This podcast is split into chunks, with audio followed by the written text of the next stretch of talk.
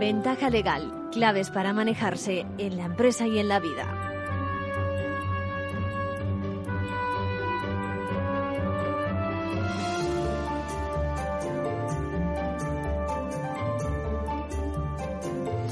Bienvenidos, bienvenidos a Ventaja Legal, ese espacio pionero en divulgar contenidos jurídicos y en hacerlos sobre todo accesibles a todos. Por eso, por eso no es la primera vez que nos hacemos eco de esa confusión que se genera en la ciudadanía en temas, en temas legales y lo decimos porque esta semana ha sido especialmente próspera a estos efectos. ¿eh? Un ejemplo, tres, prácticamente tres días después de que el Congreso convalidase el uso de las mascarillas en la calle, ojo, tres días o poco más, cambia la norma.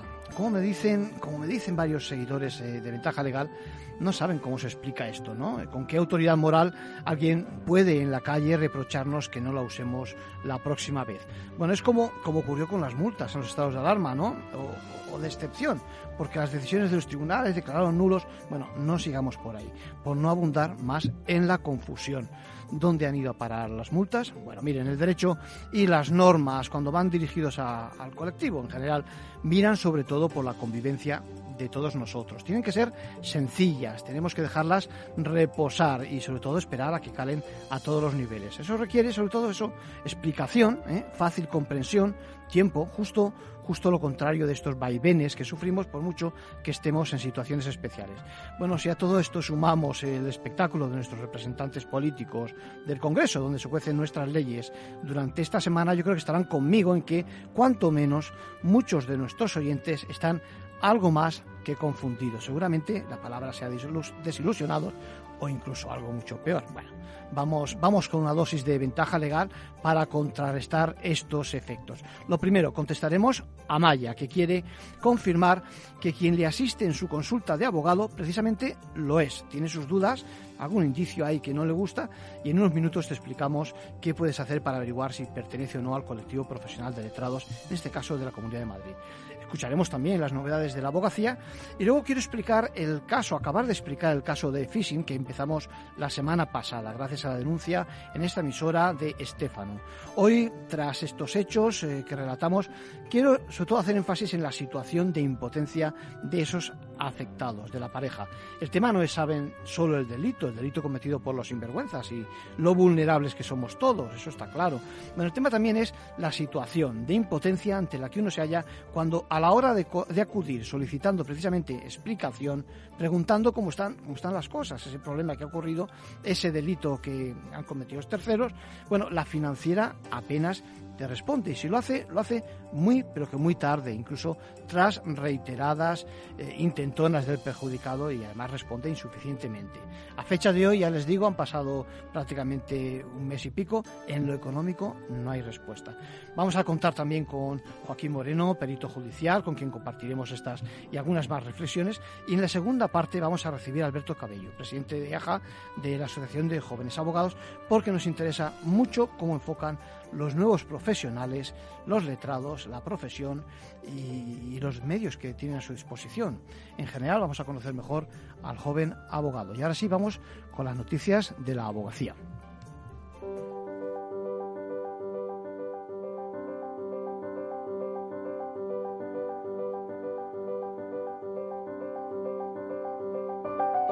Ahora en Ventaja Legal, la actualidad semanal de la abogacía.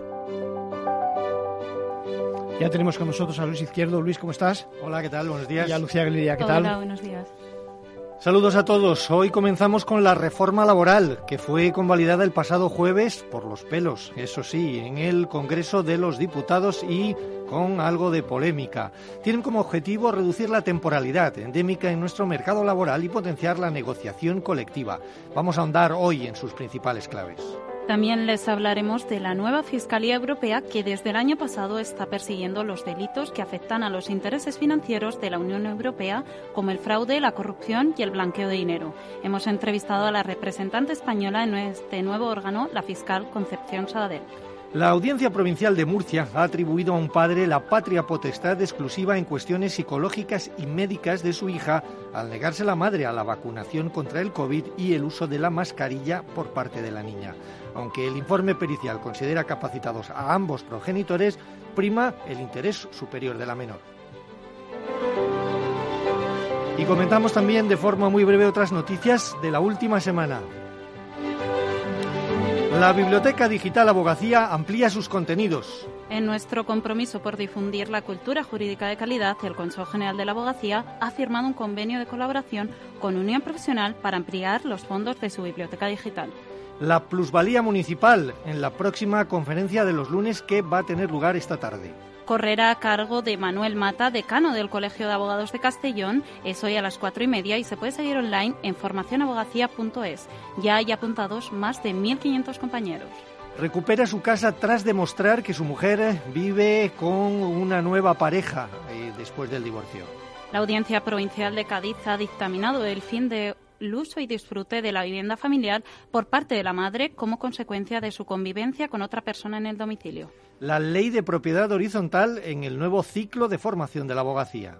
Serán los próximos martes 8, 15 y 22 de febrero. La primera de las conferencias se celebra mañana de 4 y media a 6 e intervendrán como ponentes Antonio Navarro Selfa, decano del Colegio de Abogados de Cartagena, y Antonio Salas Carceller, es magistrado del Tribunal Supremo. El Colegio de Barcelona otorga las medallas de la corporación a ocho reconocidos juristas en la festividad de San Raimón de Peñafort. Victoria Ortega, presidenta del Consejo General de la Abogacía Española, fue reconocida con la más alta distinción que otorga la entidad colegial. La reforma laboral que acaba de ser convalidada en el Congreso de los Diputados tiene como objetivos acabar con la temporalidad y reforzar la negociación colectiva. La norma, que fue publicada como decreto ley en el BOE del 28 de diciembre de 2021, empezará a tener efecto de forma plena el próximo 30 de marzo. A partir de esa fecha, toda la contratación ha de hacerse conforme a la nueva normativa. Las principales novedades que introduce son la limitación de la temporalidad, desaparece el contrato por obra y servicio y el contrato indefinido será la norma. Los contratos de duración determinada tendrán que tener una justificación y se limitarán al estructural por circunstancias de la producción y al de sustitución de otro trabajador. Y se acorta a 18 meses en un periodo de 24 meses el periodo para su conversión en indefinido. Hasta ahora eran 24 meses en un periodo de 30. Además, se potenciará el contrato fijo discontinuo para empleos de carácter estacional. A estos trabajadores se les computará como antigüedad todo el periodo que dure su vinculación laboral y no solo cuando estén trabajando mayores sanciones al fraude y penalizaciones a contratos de corta duración. Para desincentivarlos, los contratos de menos de un mes tendrán una mayor cotización a la seguridad social, incluso si están justificados. Se reforzarán las multas a los contratos irregulares y las infracciones por uso indebido de contratos temporales se aplicarán por cada trabajador afectando el lugar de por empresa. Reequilibrio de la negociación colectiva. Se recupera la ultraactividad de los convenios colectivos que estaba limitada a un año. La vigencia de los convenios se extiende indefinidamente hasta que se acuerde su renovación o se firme uno nuevo. En materia salarial, el convenio sectorial tendrá prevalencia sobre el de empresa. Se quiere así evitar la competencia para bajar salarios. La consolidación de los ERTES como un medio para evitar la destrucción de empleo durante la pandemia han servido para evitar despidos, garantizando la protección salarial de los trabajadores y dando flexibilidad a las empresas para ajustar sus necesidades. La nueva norma desarrolla el ERTE por fuerza mayor y crea el mecanismo Red de Flexibilidad y Estabilidad con dos modalidades, cíclica para crisis macroeconómicas con duración máximo de un año y sectorial ampliable a dos años. También habrá una mejora de los contratos formativos. Se eliminan los contratos de formación y prácticas y se crea un contrato formativo con dos categorías. En alternancia, para compatibilizarlo con los estudios de formación profesional o para la obtención de práctica profesional en el caso de los titulados. Ya no habrá periodo de prueba y tendrán indemnización en caso de despido. Se establece la creación de un estatuto del becario en un plazo de seis meses.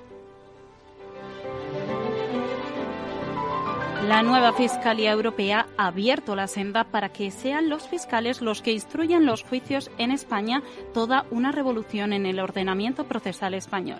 En nuestro país son siete los fiscales europeos delegados que están ya investigando y llevarán eventualmente a juicio estos delitos, algo que supone una novedad en nuestro país, donde la figura del fiscal instructor, una de las novedades que introducirá la futura ley de enjuiciamiento criminal, no existía todavía. Concepción Sabadell es la fiscal europea designada por España. Es un procedimiento, digamos, piloto que nos va a permitir demostrar la eficacia de un fiscal instructor independiente. Está el juez de garantías como un órgano imparcial que vela por la protección de los derechos fundamentales y además lo estamos haciendo en una institución independiente. Todo esto se analizó la semana pasada en el seminario EULOW sobre la Fiscalía Europea que organizó la Abogacía Española con el apoyo del Programa de Justicia de la Unión Europea para formar a los abogados y las abogadas sobre este nuevo órgano. La Fiscalía Europea empezó a funcionar el 1 de junio de 2021 para investigar los delitos que puedan perjudicar los intereses financieros de la Unión Europea, como el fraude, la corrupción, el blanqueo de dinero y el fraude transfronterizo en materia de IVA. En estos primeros meses ha recibido ya más de 2.500 denuncias, muchas de ellas de particulares, y ha iniciado más de 500 investigaciones en prácticamente los 22 países que participan de este proyecto. España es el país donde se han recibido más denuncias de particulares. También un objetivo principalmente de la Fiscalía Europea en España es incrementar esta detección, porque es evidente que hay déficit de detección de este tipo de fraudes. En España, yo creo, los fraudes de subvenciones, yo creo que van a ser el porcentaje mayor de nuestros procedimientos. La presidenta de la Abogacía Española, Victoria Ortega, se mostró convencida de que la nueva Fiscalía cumple una función trascendente para la Unión Europea y para toda la ciudadanía y destacó la importancia de dotarla de la máxima independencia, autonomía e imparcialidad. La Audiencia Provincial de Murcia ha atribuido a un padre la patria potestad exclusiva en cuestiones psicológicas y médicas de su hija, incluyendo las relativas a alimentación y vacunaciones. El tribunal considera que la postura de la madre al negarle la vacunación contra el COVID y el uso de la mascarilla en el colegio perjudica el interés de la niña. Vacunar o no a una menor es una cuestión directamente ligada a la patria potestad, por eso el padre tuvo que solicitar autorización judicial. El informe pericial recoge como causas para otorgar este poder la oposición de la madre a que la niña de seis años sea vacunada contra el COVID, así como la imposición de una alimentación vegetariana, su negativa a que fuera al colegio primero y a que usase la mascarilla en el centro educativo después. Aunque ambos progenitores tienen capacidad para cuidar de la menor y la guardia y custodia será compartida, la aptitud del padre para la atención y cuidado de la menor resulta acreditada, según el auto del juzgado, puesto que la vacunación es beneficiosa a título sanitario, educativo y social. María José Parra Martínez es la abogada defensora del padre. Claro, al final el que la madre impusiese su criterio ideológico frente al beneficio de la menor es lo que hizo también que la juez se decantase eh, por ello. El fallo también acuerda que se mantenga al padre el uso de la vivienda que venía siendo familiar y de la que es arrendatario. Parra manifiesta que les ha llevado tres años conseguir esta medida y que es un fallo pionero ya que no existía jurisprudencia en este sentido. Y terminamos ya con el abogado de la semana. ¿Quién es Lucía en esta ocasión y por qué? Se trata de Alejandro del Campo, abogado experto en derecho financiero y tributario y cuya denuncia ante la Comisión Europea ha propiciado que el Tribunal de Justicia de la Unión Europea haya declarado ilegales las sanciones que aplica España por no declarar bienes en el extranjero. Para Del Campo, el mensaje de esta sentencia es muy claro la clave de esta sentencia es que ha quedado, el tribunal le ha dejado muy, el tribunal de Luxemburgo le ha dejado muy claro al legislador español y a la hacienda española que no todo vale en la lucha contra el fraude fiscal. Quienes en su día pagarán esta multa hubieran sido requeridos por Hacienda para hacerlo podrán recurrir estas sanciones si el procedimiento todavía no es firme, explica el abogado. Quienes no hubieran recurrido en su día o hayan terminado el recorrido judicial podrán acudir a la vía de responsabilidad patrimonial del Estado. Aunque Del Campo advierte que no es una vía fácil, en 2013 Del Campo denunció ante la Comisión Europea esta normativa que había entrado en vigor en octubre de 2012 y a su juicio las sanciones eran absolutamente desproporcionadas Además, la normativa española no contemplaba su predisposición. En 2017, la Comisión Europea ordenó a España modificar la normativa.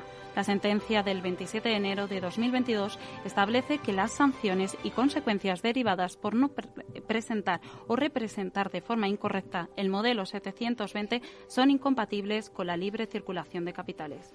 Pues enhorabuena al abogado por esta sentencia. Con esto terminamos por hoy. Arcadio, hasta la semana que viene. Muchas gracias Luis, muchas gracias Lucía. Hasta la semana que viene.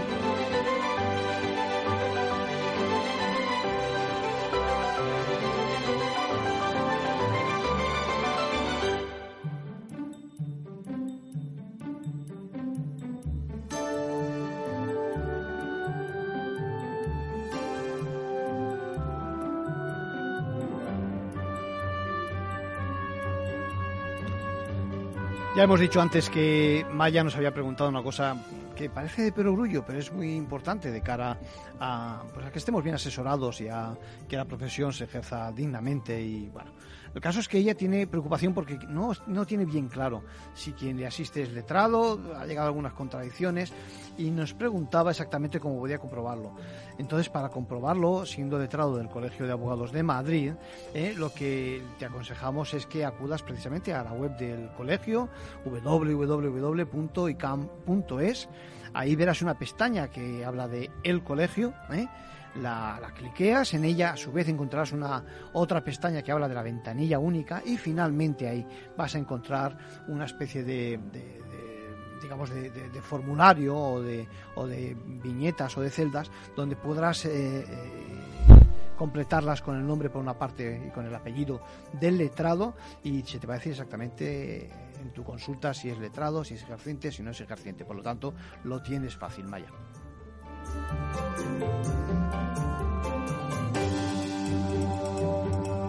Bueno, y se acuerdan que la semana pasada hablábamos de un caso, eh, nos lo traía Estefano, donde nos decía exactamente pues que le habían estafado, según sus palabras, porque eh, había caído en una trampa. Yo creo que podemos escuchar sus palabras, donde nos decía precisamente eh, cómo, cómo pillaron sus datos. Creo que tenemos ya el teléfono a Estefano. Estefano, ¿cómo estás? Hola, buenas tardes. Estefano, venga, cuéntanos, eh, primer paso, ¿qué es lo que ha ocurrido exactamente? Pues nada, en principio hace cuestión de, dos meses a mí y a mi, a mi pareja sufrimos una, una estafa por, por, por, un mensaje que nos llegó al móvil.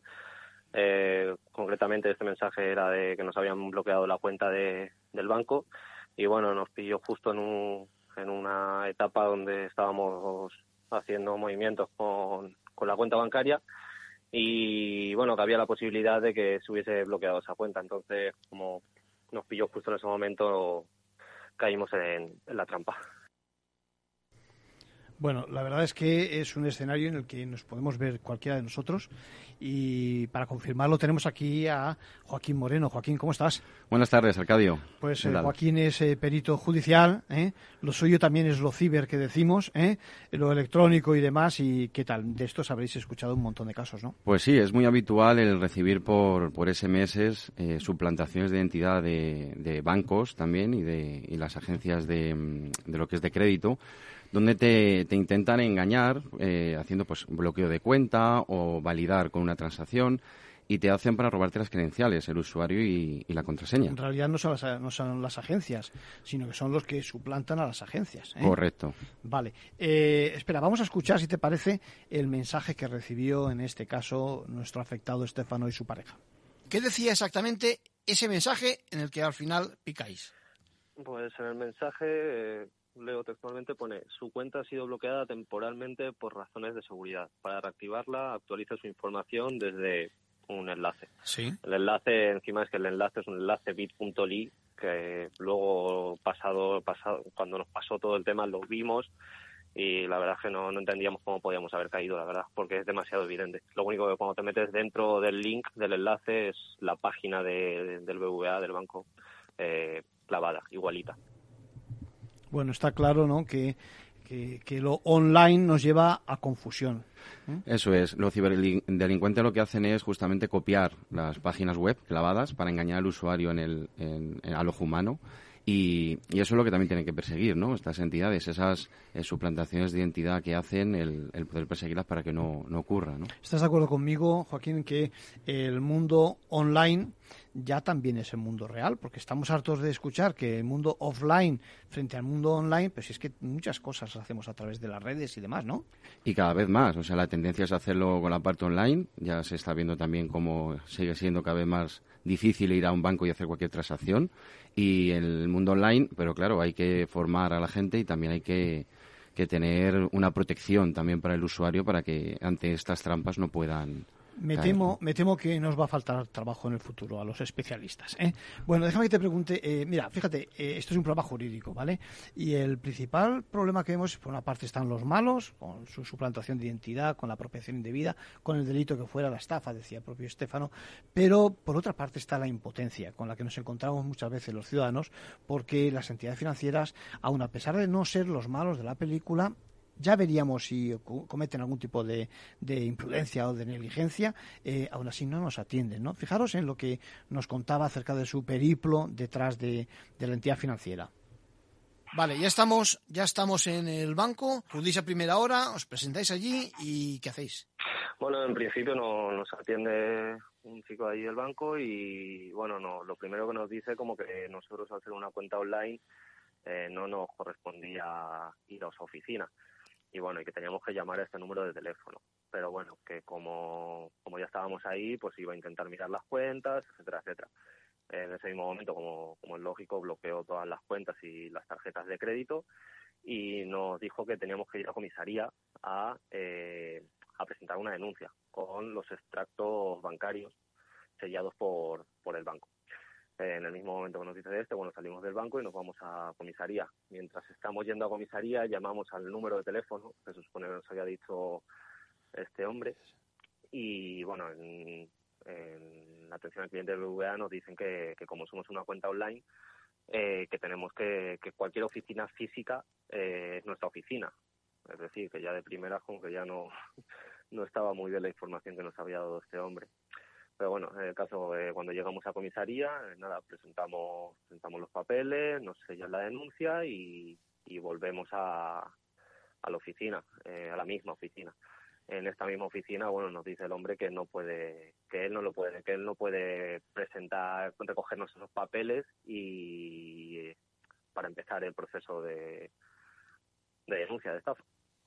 Eh, nosotros, claro, volvemos a llamar al número de teléfono, eh, también nos dicen que sí, que lo tienen que recoger, pero en esta oficina nos dicen que no.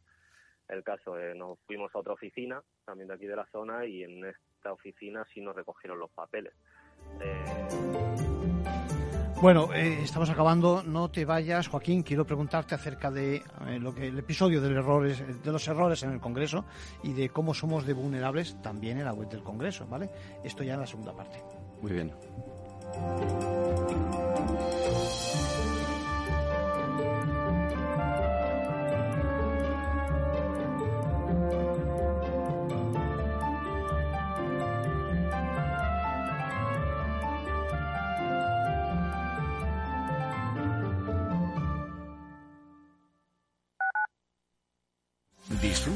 Mejor cocina gallega en Montes de Galicia. Todo un clásico moderno en el barrio de Salamanca. Disfruta de la variada dieta atlántica, de las mejores carnes y pescados tratados con respeto y transparencia y regados con una de las mejores bodegas de la zona. En grupo, en familia o en pareja, Montes de Galicia te ofrece el espacio perfecto en cada ocasión.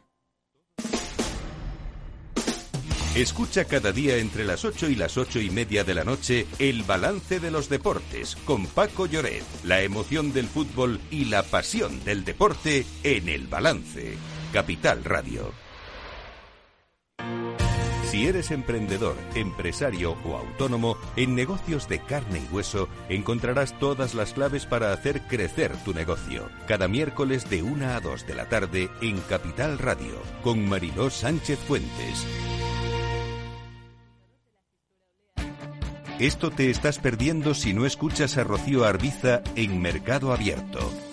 Isabel Bento, directora de Desarrollo de Negocio de BlackRock. Hubo un cambio de paradigma y es el, el reconocer que el riesgo climático es un riesgo financiero y que la transición energética es una oportunidad de inversión. Y eso al final se traslada, en nuestro caso somos una gestora de activos, en cómo gestionamos las carteras, ¿no? en cómo de importante es identificar esos riesgos climáticos y también eh, cómo analizamos las compañías teniendo en cuenta la oportunidad que tienen por delante de navegar esta transición energética. Mercado Abierto con Rocío Arbiza.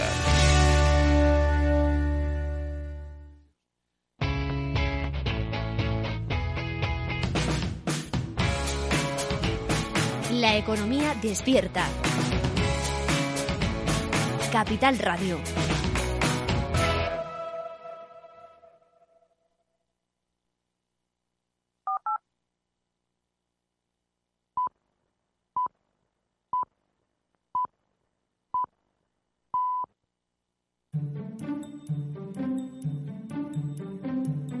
Ventaja legal con Arcadio García Montoro. Bueno, ¿se acuerdan? Nos quedamos en esa queja que hacemos porque las financieras no siempre nos atienden como, como merecemos, yo creo, ¿no? Y le preguntábamos a Joaquín Moreno porque está de acuerdo, ¿no? En que en efecto nos sentimos impotentes ante esas situaciones. Eso es, o sea, las entidades financieras deben implicarse más con el cliente, tienen que tener claro tanto procesos y procedimientos para estos ciberdelitos y es importante que al cliente es su cliente, le tienen que tratar y no estar mareando de un lado para otro y dar soluciones. Eh, Joaquín, te quería preguntar, esta semana ha sido característica por lo que ha ocurrido en el Congreso, ¿vale? Y la primera pregunta que nos hacemos es, ¿es posible que se cometan esos errores eh, tan fácilmente? ¿Qué te parece? Pues bueno, eh, es más un error humano, porque errores informáticos es, es, más complejo, porque está todo bastante, bastante estructurado, y en este caso, pues, ha sido un error humano. Es decir, realmente no, no, no, contemplas en principio, sin saberlo todo, evidentemente, la posibilidad de que la informática le haya llevado, digamos, el voto en una dirección contraria a la que, a la que pretendía, ¿no? Pues en este caso, bueno, el, el acceso es bastante simple, se hace mediante un, certificado que está instalado en el ordenador, que lo da la Casa de Moneda y Timbre, o en este caso como el del DNI electrónico, el diputado se tiene que hacer esas credenciales a través de ese certificado y tiene pues la pregunta en este caso de la sesión tiene tres botones, verde, em, rojo y amarillo, y entonces una vez que él da al sí o al no, a la abstención, le vuelve otra vez a preguntar. O sea, tiene una segunda validación. O sea, ya la confusión, pues bueno, pues es más compleja. Tienes que caer dos veces. Una vez que lo das, eso se queda registrado en un servidor donde es una base de datos.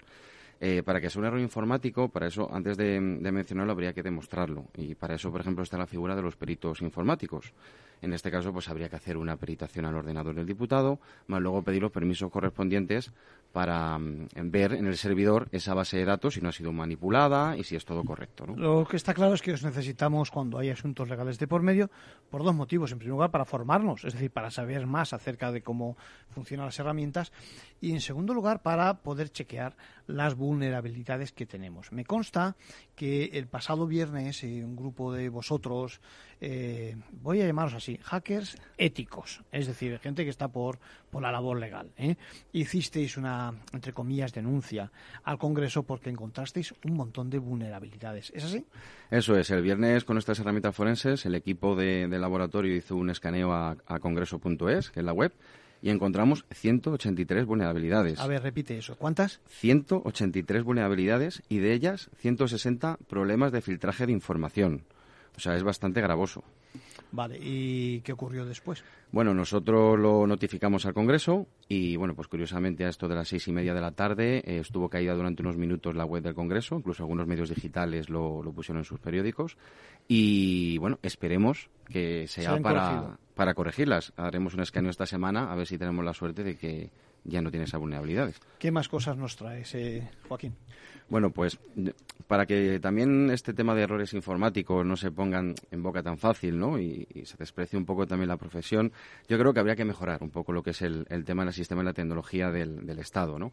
Por ejemplo, para estas validaciones de transacciones eh, está la tecnología de blockchain, que se usa mucho en el tema de criptomonedas, pero también es muy importante para eh, hacer este tipo de transacciones. ¿no? en realidad estás proponiendo eh, mejorar, digamos, la tecnología con base a esa tecnología blockchain que se dice, ¿no? Correcto, es una cadena de bloques, para que lo entiendan los oyentes. Eh, en vez de que esas, por ejemplo, ese sí o no o abstención vaya a una base de datos en un servidor único, de esta forma lo que haría es que es una cadena de bloques. Esa información o esa validación se transmitiría por muchos ordenadores o millones de ordenadores durante el mundo. O sea, el hackeo posible vulneración de, esa, de ese dato es prácticamente imposible entonces ahí ya no habría el decir que esto ha sido un error informático, no tendría cabida en este caso. No hablamos de alguien que manipule, digamos, el, sistema, en principio, ¿no? Eso es. Eso vale, de todas formas, otra cosa que comentábamos fuera de micrófono es lo vulnerables que nos, que nos, que nos convertimos eh, cada vez que utilizamos herramientas, incluso, por ejemplo, de la propia administración, no solo financieras,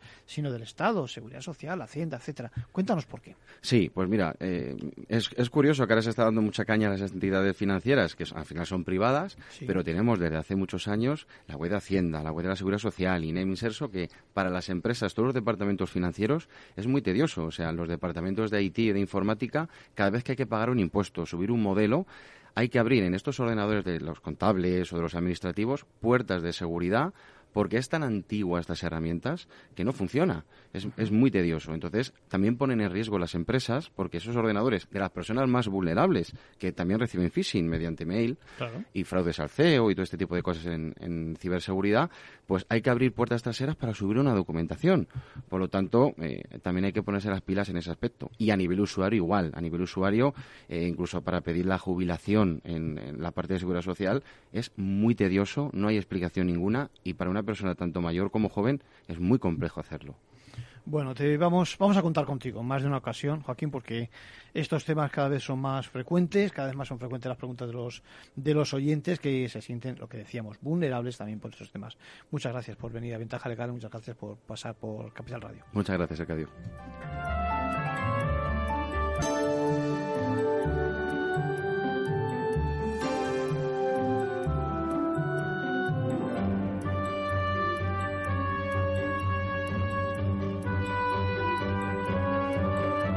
Bueno, ¿y cómo podía Ventaja Legal eh, dejar en el camino a los abogados jóvenes? Imposible. ¿eh? Y para eso tenemos aquí a Alberto Cabello. ¿Cómo estás, Alberto? ¿Qué tal, Arcadio? Un lujo y un privilegio, como siempre, estar aquí acompañándonos. El privilegio es nuestro porque queremos aquí preguntarte sobre el futuro de nuestros profesionales. Y, y sobre todo porque hay temas eh, que están en la calle. Es decir, cómo prepararnos para acceder a la profesión, ¿eh? Esa es la primera pregunta que nos hacemos, ¿no? Cuando somos jóvenes y, estamos en ciernes de, de acabar la carrera, por ejemplo. Sí, es lo, es lo, más difícil realmente para, para un joven abogado, ¿no? Para, para nosotros le denominamos aspirantes a abogados, eh, cómo empezar esos mm, primeros pasos profesionales y sobre todo esos inicios profesionales que son eh, tan complejos, tan difíciles y sobre todo si no tienes nadie al, alrededor o en la familia que te ayude en esos inicios. Eh, para ello creo que son indispensables las agrupaciones jóvenes de abogados dentro de los colegios de abogados de, España y ayudamos eh, pues eso en, a la hora de relacionarse entre ellos, ¿no? En ese networking, en esa formación inicial que además debe ser transversal y sobre todo, bueno, en estar en contacto con ellos. Resulta, resulta que nos enseñan de todo en la carrera, pero no nos enseñan precisamente a lo que es el negocio, ¿no? Y yo no sé las cifras, tú las sabrás mejor que yo, pero un tanto importante, muy, muy importante, un tanto grande de los profesionales que quieran ejercer eh, no saben cómo hacerlo más allá de nuestros eh, preceptos, de nuestra, nuestro contenido jurídico, etcétera, ¿no? Hablando de cifras, yo creo que la, mayoría de ellos no, no saben cómo, cómo, ejercer porque al principio, en principio no les, no les comentan que tienen que ser eh, muchos de ellos tanto abogados como empresarios y por lo tanto es fundamental que tengan nociones de marketing, nociones de procesos, nociones de finanzas que en ningún caso eh, llegan a tocar a lo largo de su carrera o incluso en el máster de acceso profesional. Y ahora pongamos que el letrado, el, letrado aspirante, como estás diciendo, ha decidido por montar su propio despacho, por ejemplo, o por trabajar para otra firma. ¿eh? Hay muchas más opciones en la profesión, pero escojamos esas dos. Eh, y, por ejemplo, eh, intenta entrar en alguna firma, como decíamos, se están detectando prácticas que no nos gustan nada. Cuéntanos. Sí, nosotros hemos sido conocedores de, muchas quejas eh, que eh, esta gente que quiere realizar sus primeras prácticas y sobre todo a través del máster de acceso, que sabes que son obligatorias y que hemos descubierto que algunos eh, despachos se aprovechan de esa vulnerabilidad y sobre todo abusan de ellos. ¿no? Hemos llegado a, a, detectar hasta casos en los que cobraban a los alumnos por realizar las prácticas. ¿Qué quiere decir con esto, Arcadio? No solamente ese abuso a los estudiantes, sino esa competencia desleal que se hace a todo el resto de, de despachos. ¿no? Y creo que esto sí que es un tema eh, que debemos abrir puertas y ventanas, verlo desde la colegiación, desde los colegios de abogados, desde, desde los ministerios de justicia, desde las universidades. Es una responsabilidad de todos el perseguirlo, acatarlo atajarlo y sobre todo eliminarlo de una vez por todas. Hay que dar transparencia a esas situaciones, ¿no? Y evidentemente ayudar a los jóvenes para que, no sé, ver, iba a decir para que no caigan en esa trampa, pero es que es muy difícil, ¿no? Cuando estás buscando haces méritos, pero claro, de hacer méritos a pagarte tu propio puesto es, hay un trecho, ¿eh?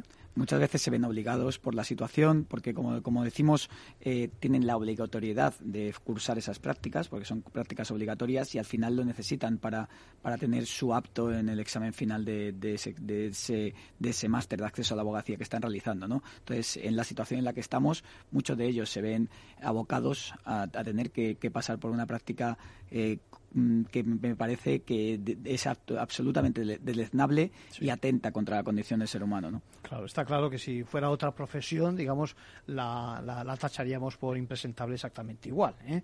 Bueno, eh, en los otros días me mandabas un WhatsApp eh, que me gustó mucho sobre alguna herramienta que ponéis a disposición precisamente de aquellos que empiezan, ¿no? Es una herramienta donde, cuéntame, donde con relación a las vistas... A sí, a las vistas, a las vistas de los juicios, ¿no? Te cuento un poco la trayectoria. A lo largo, de, a lo largo de, la, de la pandemia hemos sufrido mucho, sobre todo para participar y estar en los, en los juicios, porque sabes que eh, tenían un acceso limitado y todos los estudiantes y abogados en, inicio de, en, sus inicios que en los últimos dos años no han podido eh, hacer, esas, hacer esas, esas, sesiones de, ir a las vistas o ver, o ver la realidad in situ en los juzgados. ¿no? Gracias a, a un acuerdo con la jueza, con la jueza decana de Madrid, con María Jesús del Barco, logramos que a todos estos estudiantes eh, y abogados que se inician se les, considerara, eh, se les considerase como profesionales en formación y no como visitantes. ¿no? Eh, eso ya es un gran logro. Pero no solo con esto, nosotros hemos impulsado un programa de, de, juicios telemáticos en los que hemos llegado a un acuerdo con casi 15 juzgados a nivel nacional, con todas las especialidades y jurisdicciones y en los que los estudiantes pueden participar y ver todos los juicios de manera gratuita, eh, siendo del sitio donde sean, tanto si son estudiantes como si son colegiados, y solamente lo pueden hacer a través de, nuestra web de www.ajamadrid.com o escribiéndonos a nuestro email aja.icam.madrid y, pueden conectarse, estar en, contacto con todos estos jueces y con todas las actividades que estamos haciendo y en una fase secundaria lo que queremos hacer es que todos esos juicios los hagamos de manera virtual y seamos sean juicios simulados en los que realmente aprendan el ejercicio profesional eh, del día a día de manera práctica. Eso sí que es una forma de, pisar de verdad, de poner el primer pie ¿no? en, la profesión para aquellos que actúan ante los tribunales y demás. ¿no? Eh, está muy bien. Eh, ¿Qué otras cosas os preocupan a AJA, a la Asociación de Jóvenes Abogados? Nos preocupa la, desafección, sobre todo de los colegiados respecto al colegio. ¿no? Eh, creemos que muchas veces decimos que los colegiados no participan en el colegio, es una realidad, pero si Mahoma no, va a la montaña, que la montaña vaya a Mahoma. ¿no? O sea, creo que el colegio tiene que abrirse, tiene que acercarse a todos los colegiados, estar partícipe en, los despachos eh, de abogados y, sobre todo, eh, ser un referente para todos los cambios legislativos, para toda la sociedad civil, porque realmente yo creo que en nuestra en nuestro deber estar a la vanguardia de todos los cambios legislativos ah, y, atendiendo el, día a día de la sociedad que realmente necesita eh, esa seguridad jurídica. Y, yo creo que somos los letrados los primeros que debemos ejercitar tales tales eh, procesos, ¿no? Sí, está claro que a veces parece que se olvidan de nosotros, ¿eh? que con lo que podemos decir sobre tanta legislación, sin embargo, no se cuenta con nosotros. Y eso que yo creo que está cambiando un poquito también la, la, la, imagen de dignidad que creo que nos merecemos y, y, también el papel también del colegio, ¿no? Defendiéndonos en algunas circunstancias, aunque hay que mejorarlo, sin duda. ¿eh?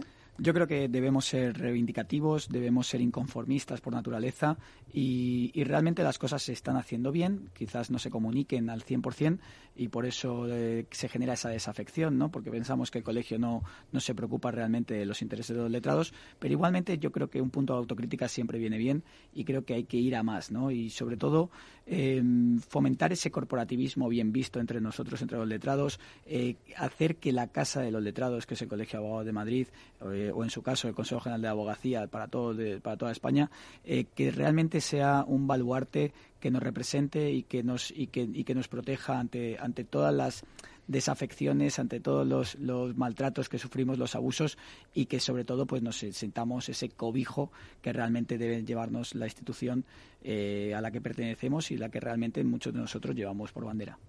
¿Crees que, esta es la pregunta del millón, ¿eh? ¿crees que cuando salimos de la carrera estamos preparados para ejercer? ¿Qué te parece? Yo creo que no estamos preparados para ejercer realmente nunca, ¿no? Porque siempre estamos en, en, cambio, en constante cambio. Por ahí voy yo, por la formación, venga. Entonces, yo creo que, que, eh, para ejercer, y más eh, ahora con el, con el máster acceso, todo el mundo está capacitado para ejercer. Por lo tanto, sí estamos capacitados para ejercer. Ahora, lo que nos faltan es eh, sobre todo mm, proyección a la hora de poder hacer prácticas que realmente sean útiles, eh, tener nociones transversales, no solamente de, determinadas especialidades y sobre todo, mm, al fin y al cabo, tú me decías, por ahí voy yo, ¿no, Alberto? Por la formación. Efectivamente, la formación debe ser constante, continua y sobre todo, pues transversal, ¿no? Muchas veces abandonamos determinadas habilidades profesionales eh, que, son indispensables, como la negociación, la oratoria, la comunicación, el marketing, y que, y que no se tocan a lo largo de la carrera y se ven muy de soslayo en el máster de acceso. Parece que lo que se denomina las soft skills, es decir, las habilidades flojas o suaves o complementarias, no sé cómo decirlo, en efecto las olvidamos, ¿no? Y en esta profesión, cuando, cuando muchas veces, lo apuntábamos al principio, no solo somos eh, profesionales del derecho, sino que además somos empresarios, es decir, que también tenemos nuestra propia oficina o, participamos en un despacho en el que tenemos algún tipo de, acuerdo, etcétera, eh, eso es fundamental, ¿no? Lo mismo que la empatía, perdona, la empatía con el cliente, ese tipo de, trato para negociar o para, ¿no? O comercialmente, a la parte comercial había que dedicarle un capítulo aparte, ¿no? Es el principal problema que, vemos eh, y que se observa sobre todo en la formación, ¿no? Que olvidamos por un lado todo lo que son las habilidades emocionales y por otro lado todo lo que son habilidades profesionales, que son indispensables porque es lo que va a generar en primer lugar confianza y en segundo lugar un eh, ámbito diferencial respecto a los demás, ¿no? Y al final eh, siempre abogamos y siempre defendemos que eso debe inculcarse mm, desde el grado de derecho y sobre todo el máster de acceso a la abogacía debería estar enfocado absolutamente de manera práctica, no que sea un refrito de todo aquello que hayan visto en el grado. ¿Cómo ha afectado la crisis a, los jóvenes abogados? Porque es verdad que eh, todos aquellos que esperaban, ya te digo, yo tengo algún ejemplo en casa, que esperaban hacer mm, prácticas presenciales, eh, en muchos casos no ha podido ser.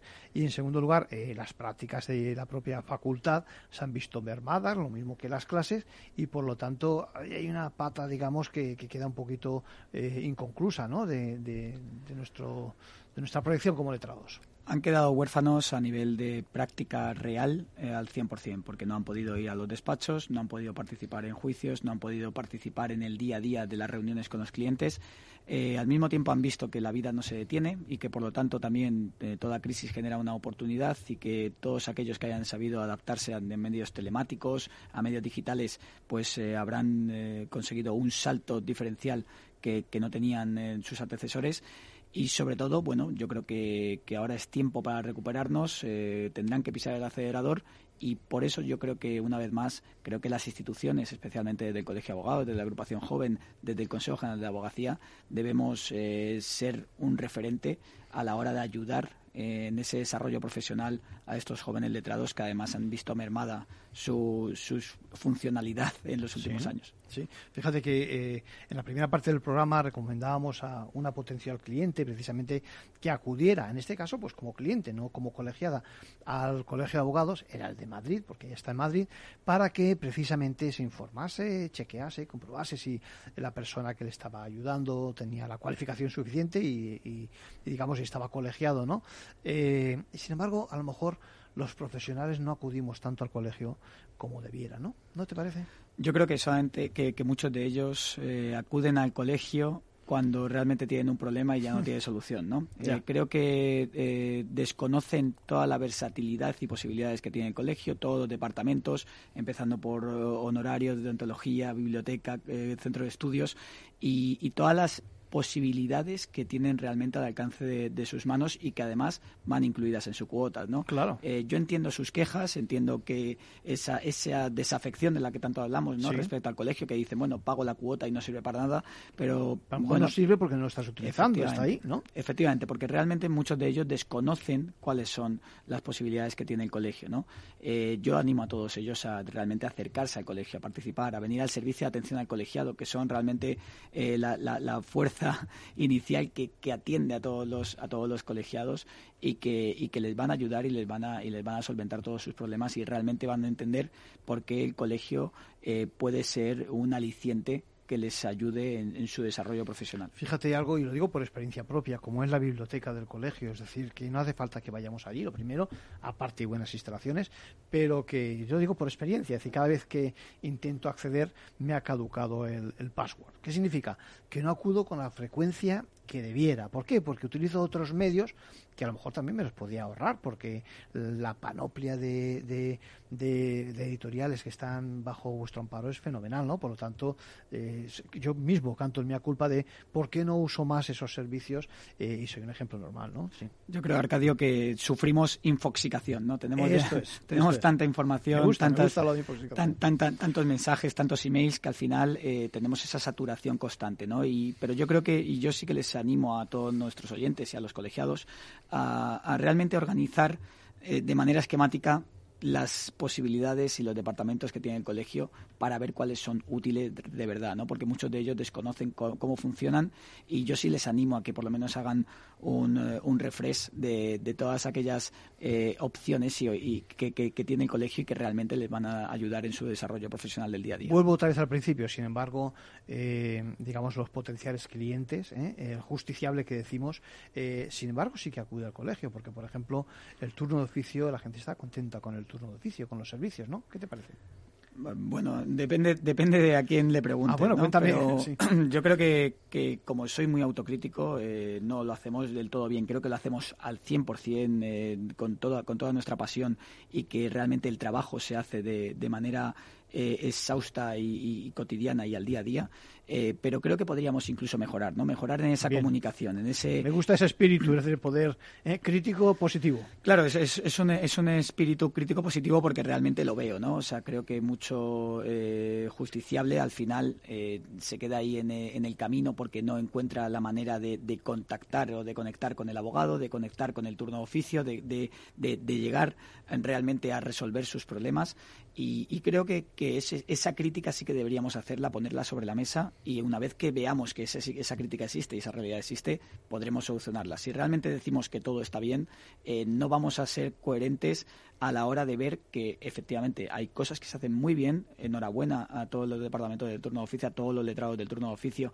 y a cómo se desarrolla esa relación con la justicia, pero creo que hay una falta de comunicación con el justiciable que deberíamos fomentar y deberíamos eh, tratar de, de limar y de acercarnos más a ellos. Sí, hay un tema del turno de oficio que me interesa mucho. Hace poco, en unas reuniones, en el Congreso precisamente, eh, se barajaba esta, esta idea y es eh, que el turno de oficio, eh, digamos que lo financiamos también los letrados. Es decir, que no, es, es, es, una, es una opción que se nos da y que con la que contribuimos, digamos, a la sociedad, ¿no?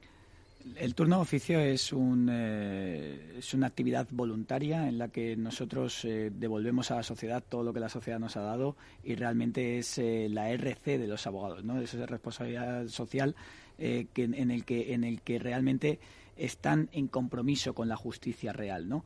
Una cosa es el compromiso con la justicia real y, otra cosa es eh, los salarios indignos y que las retribuciones indignas. Y por lo tanto, ningún eh, abogado del turno de oficio quiere vivir del turno de oficio, ¿no? Ellos aportan a la sociedad y aportan justiciable lo que realmente necesitan, que es eh, ese derecho de defensa. Pero eso no quiere decir que nos tengamos que aprovechar de los abogados ¿no? y de los letrados que realmente hacen esa, esa labor. Es como si dijésemos que los médicos eh, tuviesen que atender a los pacientes de manera gratuita o de manera indigna. ¿no? Eh, y, la comparativa es absolutamente real. ¿no? Yo creo que tanto, tanto la sanidad como la justicia como la educación deberían ser los tres pilares básicos. Y no, no les exigimos a los profesionales profesores y médicos que hagan su trabajo gratis. Sin embargo, le, que les exigimos a los abogados que no cobren por sus servicios. Por lo tanto, eh, yo creo que esos servicios tienen que estar eh, eh, mínimos y por, y por supuesto totalmente con unos criterios objetivos de honorarios, pero esos honorarios no tienen por qué ser indignos, ¿no? Y realmente a día de hoy estamos haciendo que los, que los abogados trabajen de manera forzosa, gratuita, de manera indigna, injusta, y eso es lo que debemos cambiar y no y no hay debate porque si entendemos que los médicos y profesores tienen que cobrar por su servicio tanto para, para la sanidad como para la educación ¿cómo no van a cobrar los abogados del turno de oficio por la justicia? Sí, tenemos que animar a los jóvenes abogados a que se incorporen en efecto al colegio, que se incorporen a la profesión ¿eh? y, que cuenten también con la Asociación de Jóvenes Abogados. ¿eh? Eso, por, por, supuesto, y por descontado, Arcadio. En la agrupación les vamos a, ayudar en sus inicios profesionales, esos primeros pasos. Eh, les vamos a presentar a otros profesionales con los que pueden estar en contacto. Esto es muy importante. ¿eh? Eso es esencial, porque al el final... No ir solo por la vida en ese sentido, ¿no? Perdona que te interrumpa. Sí, al final el, el lobo solitario estepario, el lobo estepario no va a ningún lado dentro de esta profesión y es interesante tener esas relaciones en las que tengamos colaboradores, círculos, prescriptores que nos ayuden en nuestro día a día. Y luego, pues, eh, por último, sí que les animo a, participar de manera reivindicativa, ¿no? Eh, es muy fácil quejarse en Twitter, muy fácil quejarse en el bar, pero hagámoslo de verdad desde las instituciones, ¿no? Intentemos cambiar las cosas que no funcionan poniéndolas de relevancia, ¿no? Porque muchas veces eh, aquellas personas que tienen que cambiarlas no son conocedores de que realmente estas, eh, eh, estos temas que no funcionan suceden, ¿no? Hay que buscar un cauce y vosotros sois un buen cauce, ¿no? Déjame que te pregunte, en España es verdad, estamos acabando, la verdad es que el asociarse entre letrados es una cosa compleja, somos un poco reacios, ¿no? A lo mejor ahí también hay que hacer algo, ¿no? Sobre todo cuando se empieza, digo yo. Yo creo que al final eh, esta profesión es una profesión muy solitaria eh, y si no se encuentra gente con la, en la que se pueda apoyar, al final hay que hacer equipo, ¿no? Hay que hacer, eh, hay que hacer equipo. Es una profesión que en el que en el individualismo no, no va a ningún lado y sin embargo el corporativismo y el equipo siempre va a generar buenas opciones de negocio y de desarrollo profesional.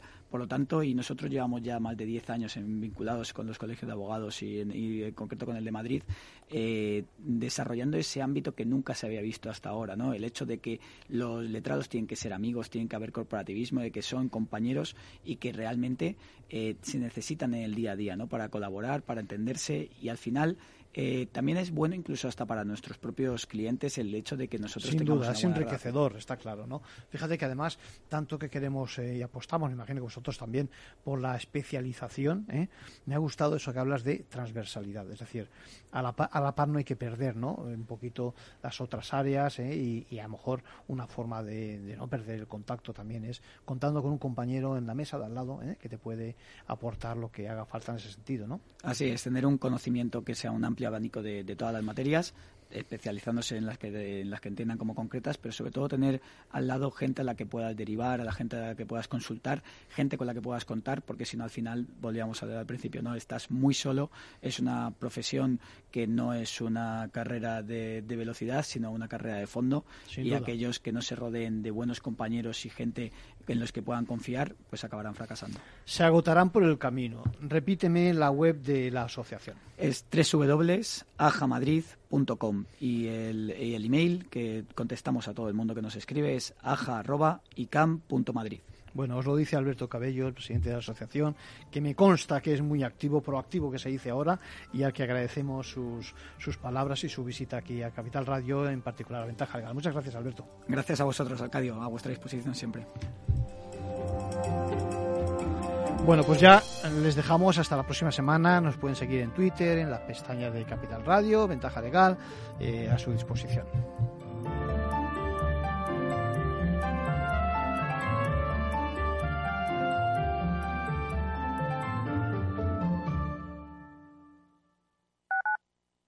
Escuchas Capital Radio, Madrid 105.7, la radio de los líderes. En el restaurante Gaztelubides somos rigurosos con la selección del producto para crear recetas imaginativas que acompañamos de una bodega generosa y brillante y de nuestra magnífica terraza durante todo el año. Restaurante Gaztelubide, carretera de La Coruña, kilómetro 12200, La Florida. Teléfono 91 372 8544. Una recomendación del programa gastronómico Mesa y Descanso. Gráficas Naciones. Más de 50 años de experiencia en el sector de las artes gráficas. Apostamos por la última tecnología tanto en impresión offset como en digital y gran formato. Realizamos todo tipo de impresión. Tarjetas de visita, folletos, libros, vinilos, decoración y montaje de stands. Más información en el 91 629 2145 o en gráficasnaciones.es. Esto te estás perdiendo si no escuchas a Rocío Arbiza en Mercado Abierto. Roberto Moro, analista de Apta Negocios. Prefiero hacer caso a los gráficos que, por supuesto, no son la panacea universal, pero sí es, a mi entender, la herramienta que mejor funciona. Y menos el por qué, el gráfico incorpora absolutamente todo y, sobre todo, me habla de una asepsia tremenda, porque me hace no tener en cuenta eh, lo que esté diciendo en cada momento eh, Angela Merkel, ni lo que esté diciendo el gobernador del Banco Central, ni dónde esté el Producto Interior Bruto de Birmania. Me da igual. Mercado Abierto con Rocío Arbiza. Nos gusta que las personas tengan opinión propia. Quienes aquí hablan también expresan su propia opinión. No representan la opinión de Capital Radio.